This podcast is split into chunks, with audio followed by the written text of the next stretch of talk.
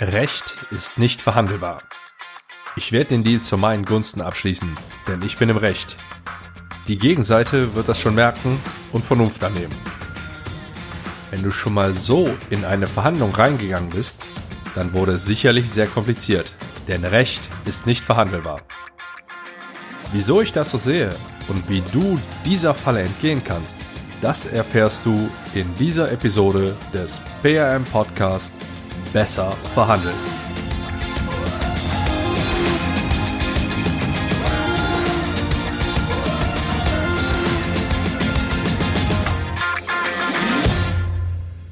Hi. Solltest du diesen Podcast zum ersten Mal hören, dann heiße ich dich herzlich willkommen. Mein Name ist Andreas Schrader und wegen mir zahlst du mehr, wenn du im Einkauf tätig bist, du gibst höhere Rabatte, wenn du im Verkauf tätig bist, du scheidest auch sonst insgesamt nicht gut ab, sobald du verhandelst. Zumindest dann, wenn du mit jemandem verhandelst, der mit mir zusammenarbeitet. Dafür muss mich dein Gegenüber nicht mal zwingend als Berater engagiert haben, er kann auch durchaus an einem Einzelcoaching oder einem Workshop mit mir teilgenommen haben.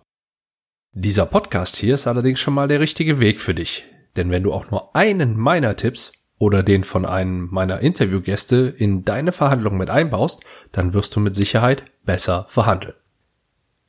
Wenn du die Möglichkeit hast, dann möchte ich gerne ein kurzes Experiment mit dir durchführen. Dazu benötigst du einen Stift, ein Glas und einen Verhandlungspartner. Ihr steht oder sitzt euch gegenüber, das Glas kommt in die Mitte zwischen euch egal ob auf einen Tisch oder auf den Boden. Jetzt legst du den Stift rechts neben das Glas. Und nun beginnt die Verhandlung. Du musst dein Gegenüber davon überzeugen, dass der Stift rechts vom Glas liegt. Du siehst ja, dass es so ist, also hast du recht, wenn du sagst, der Stift liegt rechts vom Glas. Da dein Gegenüber ja kein Holzkopf ist, wird er oder sie schon zur Vernunft kommen und erkennen, dass du im Recht bist. Ende. Du kannst dir selbst wenn du das Experiment nicht live durchgespielt hast, sicherlich vorstellen, wie diese Verhandlung abgelaufen wäre.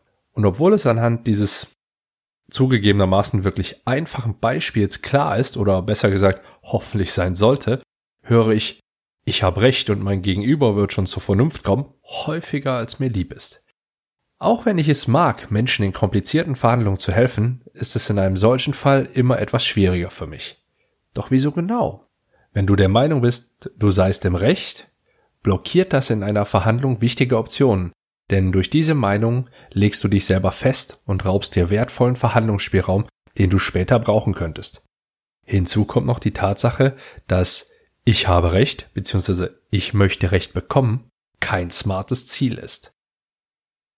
Wenn du mir hier schon etwas länger zuhörst, dann weißt du ja bereits, was ich unter einer professionellen Vorbereitung für eine Verhandlung verstehe und was alles bzw. mindestens dazugehören sollte. Falls nicht, dann solltest du dir die ersten Episoden Vorbereitung und Ziele noch einmal anhören. Auch das Interview mit Andreas Stapelmann sowie die Ausführung von Andreas Kitzing aus Episode 17 geben dir dazu eine sehr gute Hilfestellung. Wie kannst du diese Falle nun umgehen? Meine Kunden schaffen das nur dann, wenn sie sich an meine Vorgaben bezüglich der Vorbereitung halten und diesen gewählten Weg die gesamte Verhandlung über beibehalten. Das mag jetzt vielleicht ein bisschen hart klingen, doch wenn an dieser Stelle ein Fehler gemacht wird, dann kann das fatale Folgen für deine Verhandlung haben. Also, smarte Zieldefinition von Minimal- und Maximalziel, Strategie auswählen, Taktiken wählen und die Player, also die Verhandlungsführer, entsprechend einweisen und aufstellen. Diese finden sich dann allesamt in der eigentlichen Verhandlung wieder und bei richtiger Anwendung und Umsetzung schließen die Kunden die Verhandlungen so ab, wie es geplant war. In der Regel sogar besser als erwartet. Bei dieser Vorgehensweise hat das Thema Recht haben oder darauf hoffen, dass der Gegenüber Vernunft annimmt, keinen Platz. Wenn du dich jetzt noch immer fragst, wieso nicht, dann versuche doch mal das Experiment am Anfang in die Tat umzusetzen. Was du hieraus noch als zusätzlichen Ratschlag für dich mitnehmen kannst, und das ist eventuell sogar noch hilfreicher, denn es ist universeller, ist folgendes. Versuche in deinen Vorbereitungen auch die Sichtweise der Gegenseite mit einzubeziehen. Bleiben wir bei dem Experiment. Allerdings sprichst du erstmal nur über die Fakten, nicht über die Annahmen. Nicht über die Annahmen. Wenn wir nicht 100%ig wissen, dass die Gegenseite den Stift links vom Glas sieht, dann gilt es, diese Sichtweise in der Verhandlung durch gezielte Fragen zu definieren. Bleiben wir allerdings erstmal bei den Gemeinsamkeiten und stellen wir diese her. Wir sehen beide einen Stift. Ja, Gemeinsamkeit Nummer eins. Wir sehen beide ein Glas. Ja, Gemeinsamkeit Nummer zwei.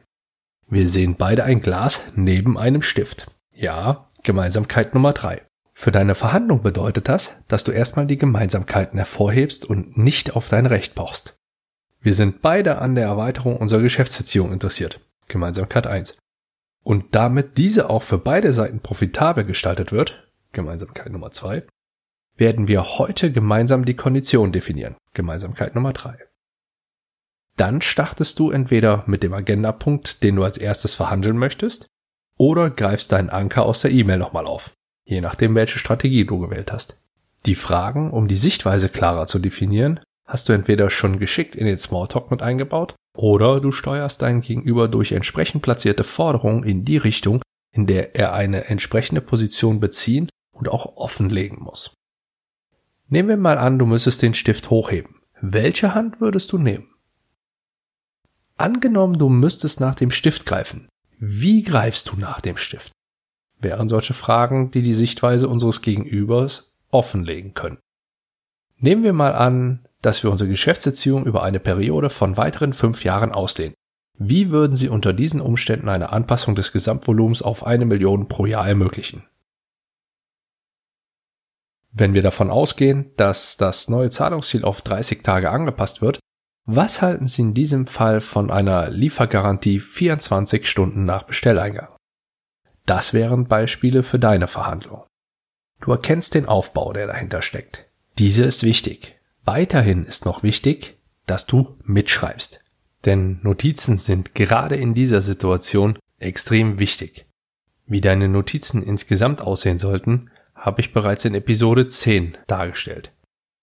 Wenn du also demnächst jemanden aus deinem Team oder gar dich selbst dabei, sagen wir mal, erwischst, wie er oder sie Recht haben verhandeln möchten, dann erinnere dich bitte an Folgendes. Recht haben und auf Vernunft hoffen sind nicht verhandelbar. Recht haben bzw. bekommen ist kein Ziel.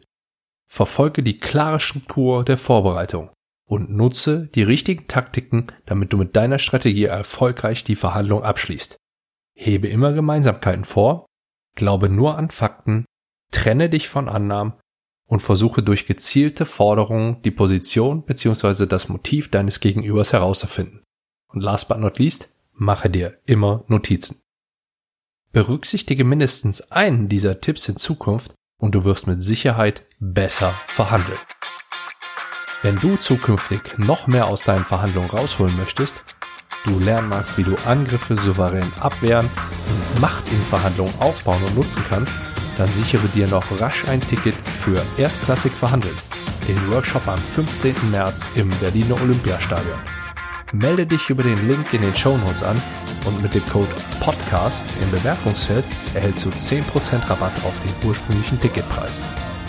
Und wenn du mir einen Gefallen tun möchtest, dann empfehle diesen Podcast weiter und bewerte ihn mit 5 Sternen bei iTunes.